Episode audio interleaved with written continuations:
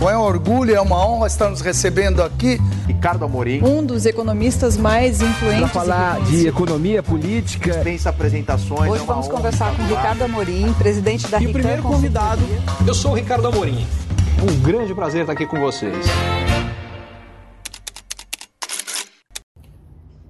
Se você não trabalha no mercado financeiro, é muito provável que você não tenha sequer ouvido falar sobre a quebra do SVB, o Silicon Valley Bank, nos Estados Unidos. Foi a segunda maior quebra do setor financeiro nos Estados Unidos na história, acabou de acontecer no final da semana passada e, por incrível que pareça, o seu emprego e o de todo mundo estava correndo risco por conta disso aqui. O risco não passou, mas ficou bem menor depois que as autoridades do governo americano, percebendo o potencial do efeito bola de neve e o estrago que isso poderia ter na economia americana e uh, mundial, resolveram agir garantindo que todos uh, os uh, depositários do banco vão ter uma garantia do governo americano para conseguir sacar tudo o que tem investido nesse banco. Como é que isso tudo aconteceu? Com o processo de alta de juros, o banco teve perdas bilionárias na sua carteira de investimentos em renda fixa. Isso porque, quando você tem títulos de renda fixa que são é, pré-fixados, ou seja, que tem uma taxa fixa, quando existe uma alta forte dos juros corrente, esses títulos têm uma queda grande de valor, que é maior quanto mais longo é o prazo desses títulos.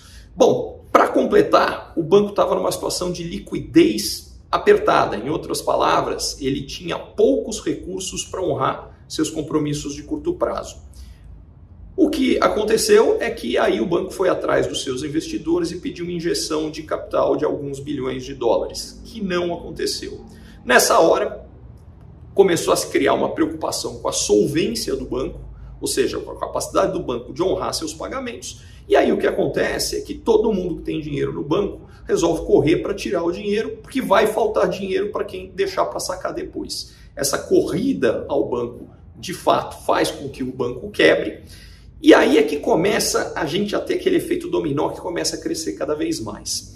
Aparecem dois outros bancos americanos, também é, médios e menores, menores do que a SVB, que quebram também, é, um relacionado a criptomoedas, e aí a gente começa a ter uma preocupação de que todos os é, depositários de bancos menores, que são bancos que não têm uma cobertura é, tão significativa é, do dos reguladores americanos, porque, em tese, eles, individualmente pelo menos, não têm consequências para o sistema como um todo. Podem começar a ficar com medo e começar a sacar. O risco, hoje, segunda-feira, se nada tivesse sido, sido feito ao longo do final de semana, seria uma corrida bancária.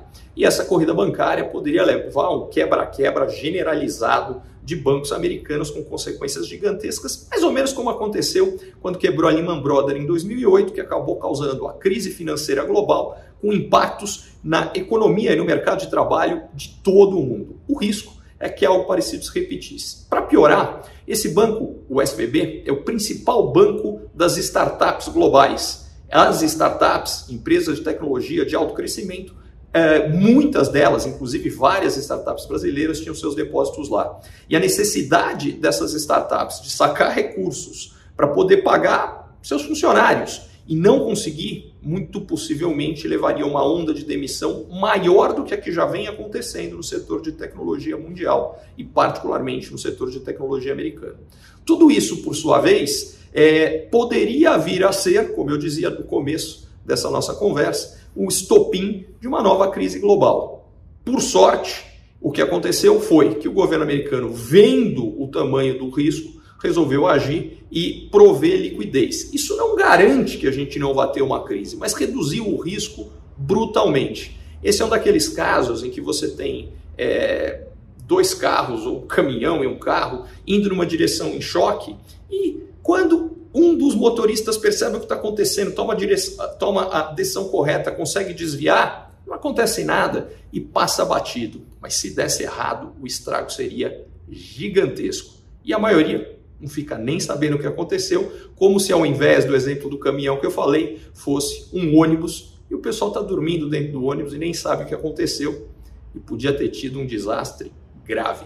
É exatamente a situação que a gente acabou de viver da sexta-feira passada ao longo desse final de semana.